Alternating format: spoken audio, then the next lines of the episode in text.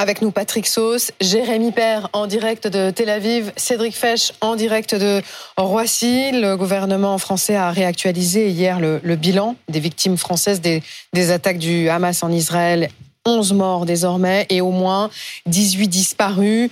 Euh, parmi, les, parmi les victimes, il y a Valentin, 22 ans. Valentin était montpelliérain et il avait décidé il y a un an et demi de s'engager dans l'armée israélienne en tant que parachutiste volontaire. Il serait mort en défendant le, le kibbutz de Be'eri. Ses funérailles vont avoir lieu aujourd'hui euh, à Jérusalem. Et Chloé, sa sœur, était en direct avec nous ce matin dans, Première Édition, quelques heures donc avant les, les funérailles de, de son frère. Écoutez-la.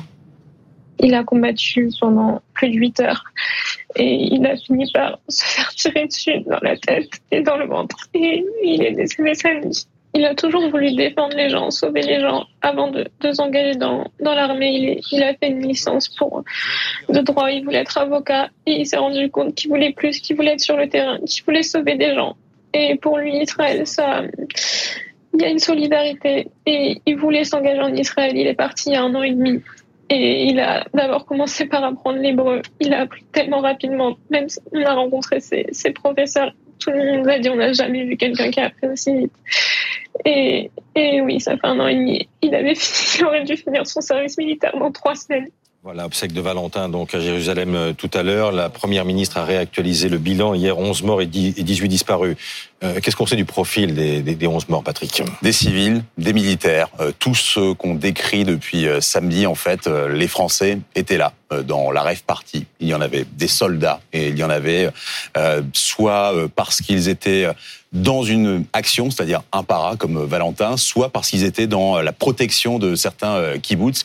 Mais voilà, c'est vraiment un mélange. Euh, la, la, nationalité française se confond vraiment dans, dans, ce drame israélien. Et évidemment, à peu près le même profil parmi les 18 euh, à une exception près, au moins un enfant, et on pense évidemment à Ethan. Vraisemblablement, vraisemblablement plus, c'est extrêmement difficile. Vraisemblablement plus. Vraisemblablement plus, c'est extrêmement difficile évidemment de donner des identités à la fois pour les familles, mais aussi, il faut le dire, pour les ravisseurs. Pas de négociation avec les ravisseurs Pas directement. Non, non, il va falloir passer euh, des coups de fil ailleurs, avec euh, les Qataris, pourquoi pas avec les Iraniens, mais pas forcément d'ailleurs directement de la France vers l'Iran, ce qui rend vraiment les choses encore plus compliquées.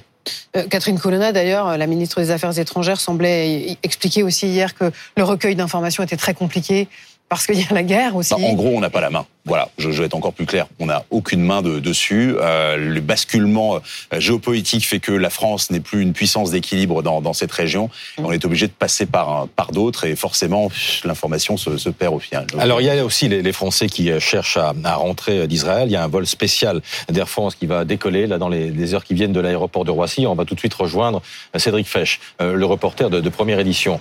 cet avion, Cédric, est-ce qu'il y aura du monde à l'intérieur? Et, et ceux qui partent, partent pourquoi en fait?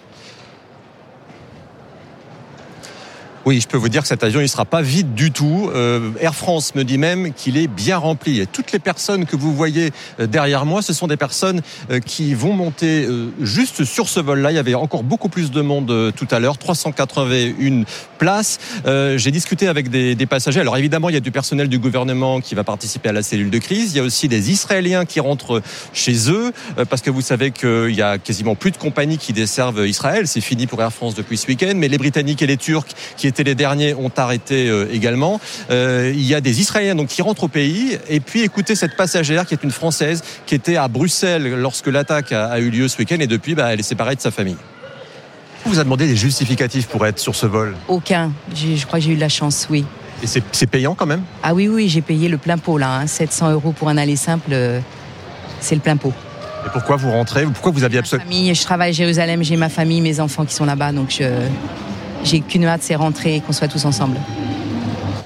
Donc voilà, ce vol, il va partir, décoller d'ici à 10 heures de Roissy-Charles euh, de Gaulle avec 381 places libres, donc qui seront toutes remplies euh, au retour. Euh, il arrive à Tel Aviv à 15h30. Deux heures après seulement, il redécolle avec les, les premiers rapatriés à bord. Et Catherine Colonna, la ministre des Affaires étrangères, a annoncé hier qu'il y aurait d'autres avions de rapatriement vendredi, samedi, et peut-être d'autres dans les jours à venir avec Air France ou d'autres compagnies. Et l'objectif, évidemment, c'est que dès que les situation, euh, la, sécurité euh, sera à nouveau euh, rétablie, qu'on puisse retrouver un trafic régulier avec les compagnies normales. 700 euros hein, pour un billet Paris-Tel Aviv. Allez, simple. Il n'y a pas de petit profit. Il n'y a pas de petit Je- je sais profit. Pas d'autres commentaires à faire. Enfin, de guerre, on aurait pu penser qu'on aurait pu faire un effort du côté C'est un vol commercial et grosso modo, l'agence de voyage générale pour le retour, c'est le Quai d'Orsay. Mais c'est un vol Air France. Et Air France pratique ses tarifs. Et donc de l'autre côté de la Méditerranée, Tel Aviv, Jérémy Père, euh, avion attendu euh, cet après-midi pour rapatrier donc en France les ressortissants français qui souhaitent quitter Israël. Est-ce que eux vont tous pouvoir monter dans l'avion comme c'est le cas ce matin à Roissy? Non, il n'y aura que 381 personnes qui vont pouvoir être rapatriées. Donc, dans l'après-midi, l'avion devrait décoller aux alentours de 17h, arriver à Paris vers 21h. Et, eh bien, ce sont des personnes vulnérables qui ont été choisies par les autorités françaises ici.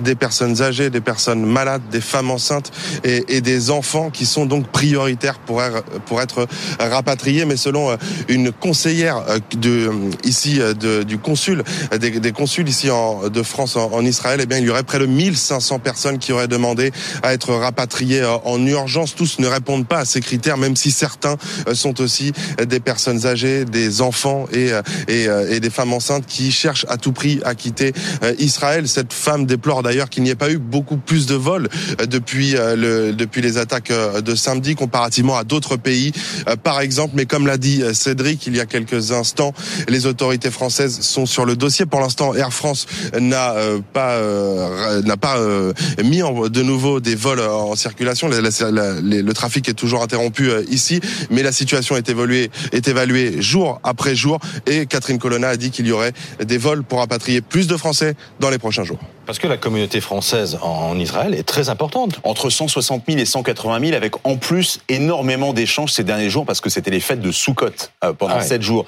Donc il y a des gens qui se sont dit bloqués, tiens j'en ouais. profite parce que j'ai c'est un jour de congé, je rentre en France, ou à l'inverse je viens en Israël. Donc il y a eu beaucoup de brassages Mais- et des gens qui doivent bah, faire le retour finalement. Mais globalement, il y a beaucoup de gens qui veulent, euh, beaucoup de Français qui veulent rentrer à Paris. Mais Ils pensent à leur famille. Il faut penser. Moi, j'ai- j'ai euh, échangé avec un certain nombre euh, d'amis ou de voilà de parents euh, franco-israéliens ou, ou juifs qui deviennent fous devant leur télé. En Mm. fait, il y- en a qui sont très inquiets et qui se disent c'est terrible, et d'autres qui se disent Mm. mais il faut vraiment que j'y aille. Il y a ceux qui vont enterrer leurs morts euh, à Jérusalem, et puis il y a ceux qui s'engagent parce qu'ils ont reçu un coup de fil. Ce sont les réservistes. Alors justement, On sait combien ils sont Je ne sais pas, euh, parce qu'il y a énormément de, euh, comment, de franco-israéliens, forcément. Euh, Vous êtes français juif, ça fait pas de vous un réserviste en puissance. Par contre, vous êtes franco-israélien et sur les coups de 19-20 ans, vous avez fait votre service militaire, vous êtes réserviste, vous avez reçu l'appel. un, un service militaire long, très astreignant. Très long, et pour tout le monde, à l'exception très notable des juifs ultra-orthodoxes qui euh, eh bien, restent en dehors de tout ça, ils ne travaillent pas, ils ne font pas le service militaire, ils prient. Vous êtes une femme, c'est 24 mois. Vous êtes un homme, c'est 32 mois. Vous avez, pouvez faire un service militaire en tant qu'officier, c'est 48 mois. Et à partir de là, vous avez 19-20 ans, jusqu'à vos 40 ans, voire un peu plus, 54 ans euh, pour des, des, des postes qui ne sont pas de, de combat, eh bien tous les ans, vous faites 10 jours ou deux fois 10 jours euh, en fait de l'entraînement. Vous gardez votre uniforme. Les franco-israéliens, ils avaient dans leur placard l'uniforme de Tsahal, prêt à être appelé pour revenir dans leur unité de commandement du service Mais national. ça veut dire qu'ils sont très opérationnels alors. tous les. Alors, il y a deux choses. Moi qui connais bien les questions de défense, il y a l'entraînement et il y a l'aguerrissement. Vous avez vu le reportage en début euh, de, euh, de, de 8 heures, c'était des réservistes. Ils ont beau s'entraîner tous, tous les ans, le bruit des roquettes, la guerre, En vraiment, en vrai, c'est quelque chose que vous pouvez pas racheter, mais forcément, c'est une armée qui fait 170 000 hommes, 465 000 réservistes qui se sont levés d'un coup, c'est ce que disent les responsables de Tsahal, mais ça ne remplace Oui. pas la guerre. On n'entend pas trop parler d'objecteurs de conscience hein, depuis, depuis dimanche. Non, je pense qu'ils se taisent un petit peu, c'est difficile, mais il y a une espèce de mouvement quand même de masse. Je voudrais qu'on dise un mot des, des otages. La Turquie dit qu'elle négocie. qu'elle- voilà. Le que- aussi. Il y a un canal? Est-ce que ça constitue un espoir? Alors, de ce que j'ai compris, c'est que, un, les Turcs, deux, le CICR, le Comité international de la Croix-Rouge, ils ont trouvé le numéro de téléphone. voilà, on en, on en est là. Non, mais ça commence comme ça. La négociation, c'est extrêmement long. Donc, ils ont établi des contacts avec le Hamas. Et maintenant, le problème, c'est qu'est-ce qu'on négocie? Est-ce que, euh, vis-à-vis de ce qui a été mis dans les images de propagande, on ne tue pas les enfants, mais il y a les enfants otages, qu'est-ce qu'on en fait? Voilà, ça, ça peut, ça peut se négocier. En revanche, il y a énormément de points qui sont tout simplement impossibles puisque le Hamas veut simplement la destruction d'Israël et on comprend aussi Ils veulent une réaction d'Israël. Eux, ça leur va. Hein. C'est leur plan politique, c'est pas Gaza. Si euh, Israël bombarde, fait un tapis de bombes Mm. et tue euh, des civils palestiniens, ça va dans leur sens et il faut le garder à l'esprit. Merci Patrick.